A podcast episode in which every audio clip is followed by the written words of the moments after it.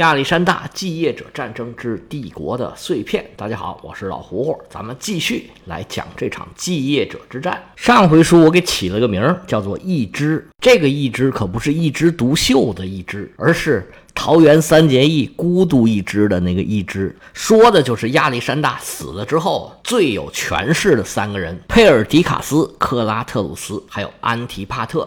我们前两回啊，一回孤独掉一枝儿，克拉特鲁斯和佩尔迪卡斯俩人都死了。现在这桃园三结义啊，就剩下最老的一个安提帕特了。但是他的处境也并不妙。上回咱们讲了，佩尔迪卡斯的大军在他们主帅已经死掉的情况下呀，是群龙无首。杀害佩尔迪卡斯的裴松虽然得到了托勒密的有限的支持，但是一出埃及，他就被他手下给嫌弃。不但领导不了部队，反而要时时担心自己的人身安全。现在这支乌合之众，因为皮尔迪卡斯的死，整个帝国都失去了方向。而这个时候，安提帕特也带着大军从小亚细亚半岛往南走。双方都是败军之将啊，不是败军之将了，都是败军。佩尔迪卡斯这支军队啊，连将都没有了。两支军队商量好，在叙利亚南部的一个大围场汇合，到时候再开一个会，商量以后应该怎么办。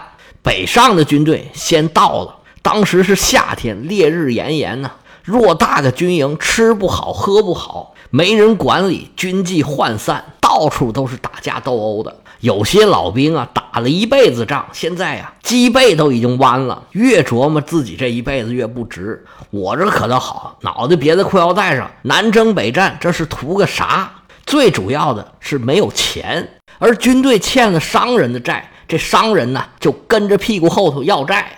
当时打仗啊，其实现在打仗也是一样，是离不开供应商的。无论是武器的运行、维修、日常的维护保养、后勤补给、吃喝拉撒睡，哪样光靠军队也解决不了。现在企业接到军工订单也是很高兴的，它往往会对性能、对工期要求的很严，价格就不是很敏感。现在这个军队有国家支撑，订单这给钱呢是没问题。但是以前他们那个时候啊，这个订单往往跟将军或者国王本人有着密切的关系。这佩尔迪卡斯一死，这些商人都担心他们赖账啊，全都跟着屁股后头要。对了，还有一节，以前那个时候的战争啊，会产生很多奴隶，而奴隶的贩卖对商人来讲，那利润可是非常丰厚的。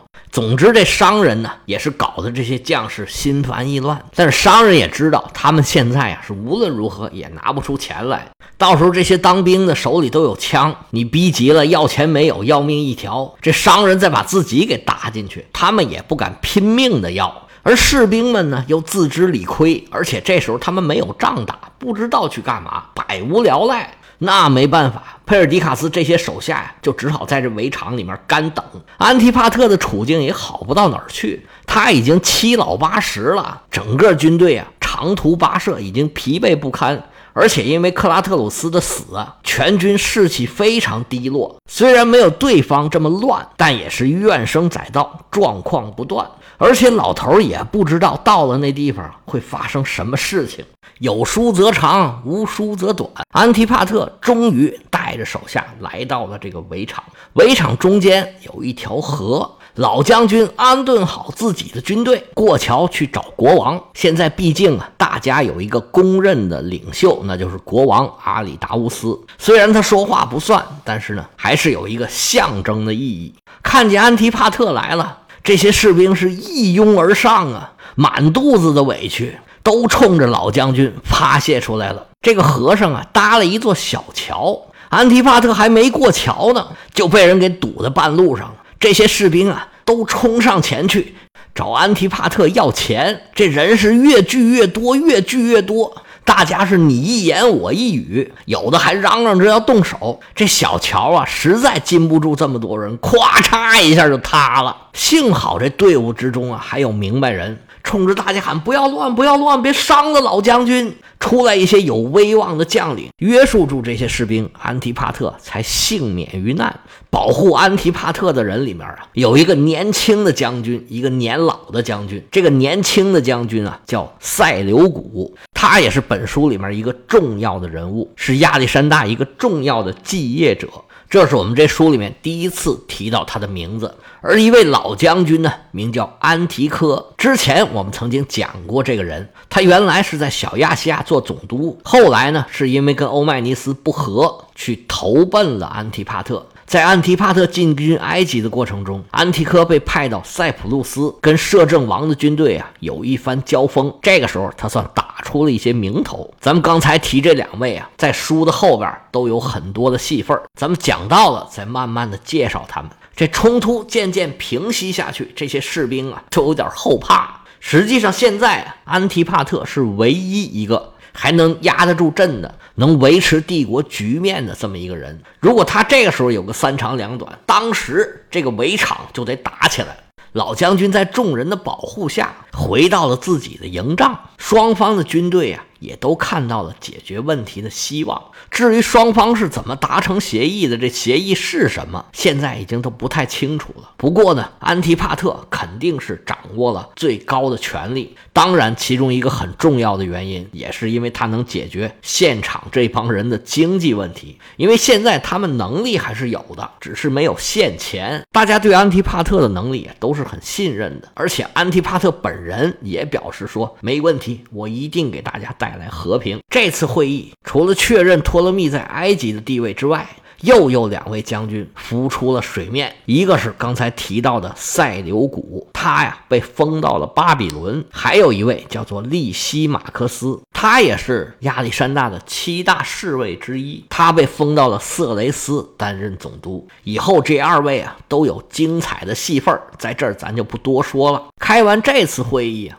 帝国暂时又安宁下来了，带着国王就是阿里达乌斯回到了欧洲，跟他一起回去的还有亚历山大的儿子，刚刚出生不久的亚历山大四世。安提帕特在生命的最后一年，重新掌握了帝国的最高权力，又成了真正的摄政王了。老头一辈子又有戎马生涯，又有宫廷暗斗，虽然碰到过不少沟沟坎坎，但是最后都取得了不错的效果。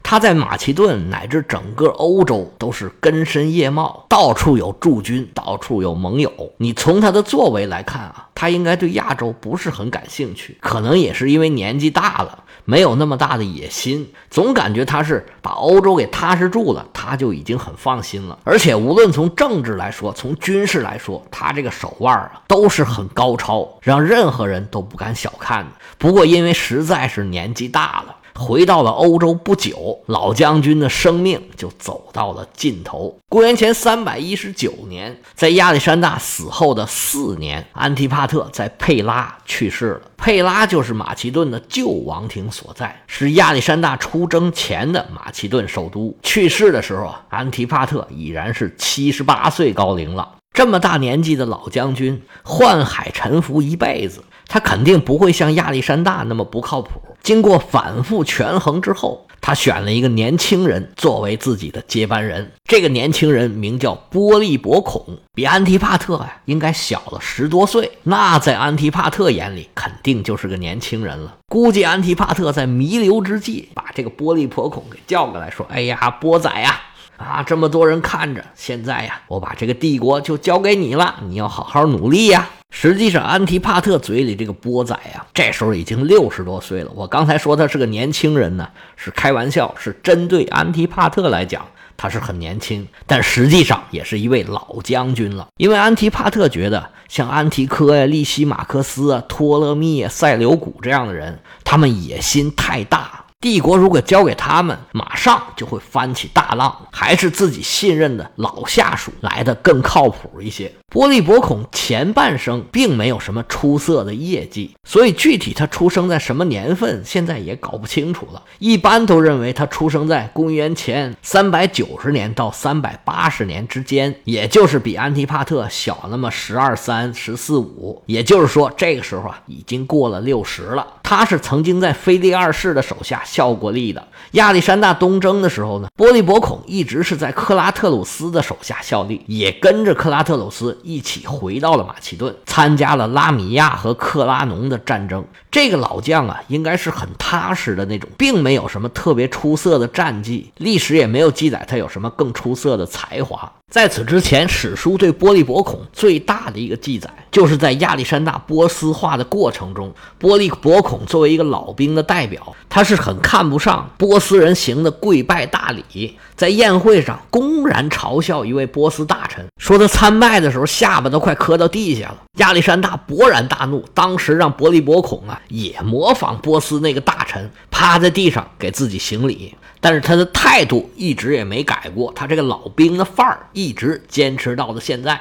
但是他其他方面的作为就略显平庸，无论从政治上、从军事上，他在后期啊都被亚历山大的一些火友啊给盖住了锋芒，只是在克拉特鲁斯的手下中规中矩的做一名将领，不过不失吧。安提帕特选他做接班人，首先就是看中了。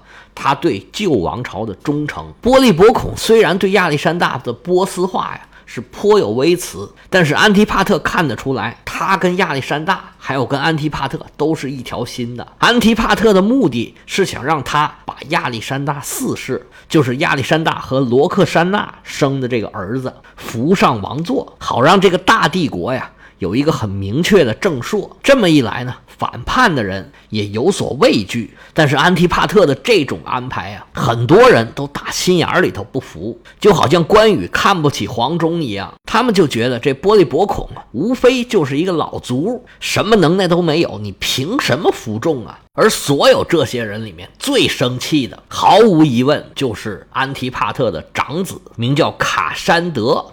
如果用音译比较准确的，应该译成卡桑德罗。但是这种历史人物呢，有一个专门的称呼，这种译法其实也很好，不跟别人重。一提到卡山德，那就是说他呢。其实卡山德也是一个非常有才能的小伙子，他比亚历山大呀小六岁，这时候是刚过三十。他对自己的才能啊，也是信心满满，觉得父亲这一死，大权肯定不会旁落。那必须是自己来接掌。一听说父亲什么把权力传给了这个老族，卡山德气的把手机都摔坏了。当然那时候也没手机，而卡山德呢也不是这么冲动的人。历史上有说法说卡山德呀。跟亚历山大俩人啊，从小就是死对头，势不两立。其实从后面的这些状况来看呢，未必。安提帕特他们家族跟亚历山大关系一直都还凑合，虽然有时候稍显紧张，但是总体上还不错，有的时候还非常好。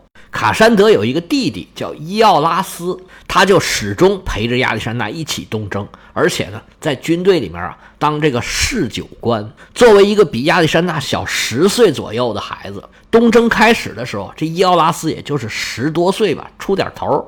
当这个侍酒官呢，是亚历山大一直可以把他带在身边，这是很不错的一个职位。而卡山德小时候呢，也算是亚历山大比较小的火友，也跟亚里士多德学习过。卡山德还非常聪明，他父亲也很喜欢他。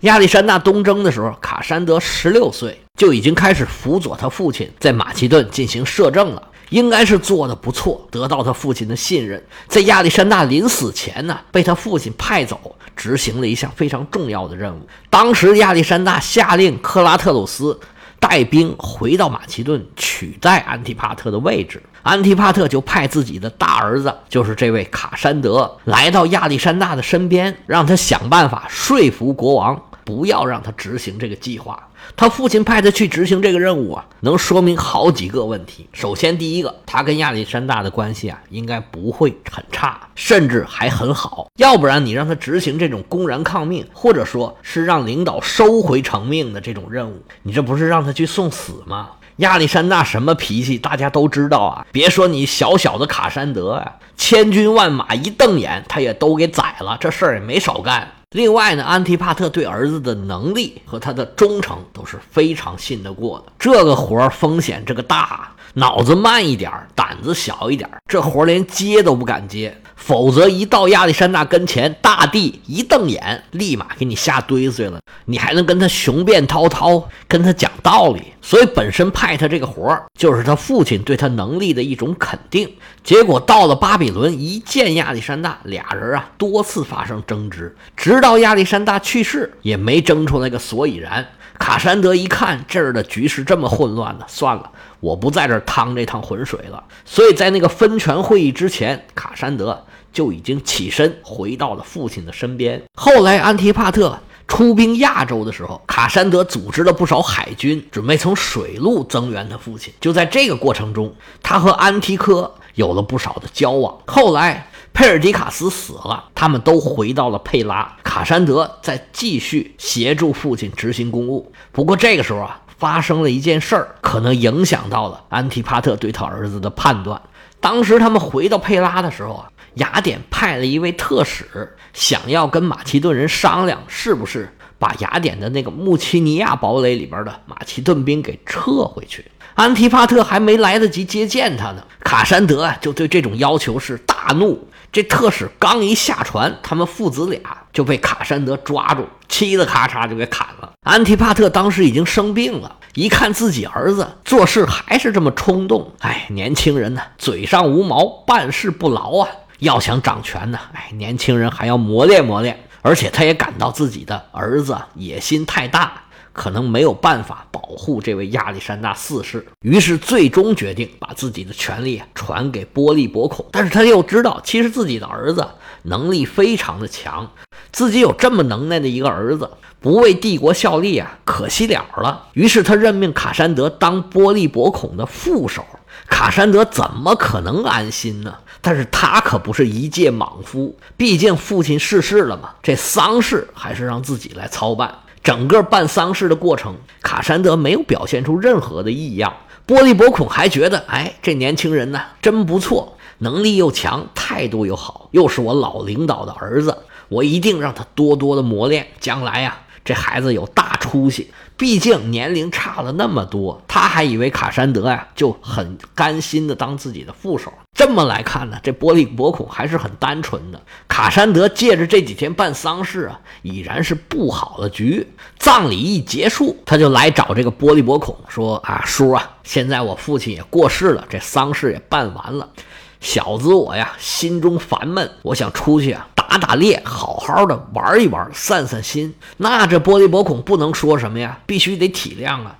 人家孩子父亲去世了，心里不痛快，出去玩一下，他就没当回事儿。卡山德一看对方没防备，那感情好，于是纠结了一帮手下，离开首都佩拉，扬长而去。过了赫勒斯旁海峡，找到了在小亚细亚担任总督的安提柯。实际上，这时候的卡山德在政治上、军事上已经非常的成熟了。虽然是仅仅三十出头，但是他并不输给我们这套书里面的任何一个人。他在离开马其顿之前，各处都已经打好了前站了。除了联系好了安提柯，他还和远在埃及的托勒密结盟了。这托勒密啊是他的妹夫，俩人还有这么一层姻亲的关系。他们的结盟啊也属于顺理成章。而卡山德还有一招非常的漂亮。安提帕特刚一去世，卡山德就下令自己的手下一名得力的干将叫尼卡诺尔，迅速采取行动，夺取了雅典的两个要塞，把雅典这么一个重要的港口城市。收入了囊中。我们从安提帕特临终前的安排可以看得出来，他是确实想让帝国啊平稳过渡。老将军是看惯了人世的沧桑，他其实应该是最明白，乱起来对每一个势力、对任何人都没有好处。如果能把这个局势把控住，对所有人其实都是有利的。他做的各方面的部署也是朝着这个方向努力的。但是他儿子的野心实在是太大了。而且呢，他这儿子手段也非常的高超。他安排的这位继任者波利伯孔啊，一时间被搞得手忙脚乱。而老将军让权力和平过渡的这种想象，到现在啊，已然是化为泡影了。那对于卡山德的这些行动，波利伯孔又会做出怎样的回应？双方又会进行哪些的较量呢？我们下回啊接着说。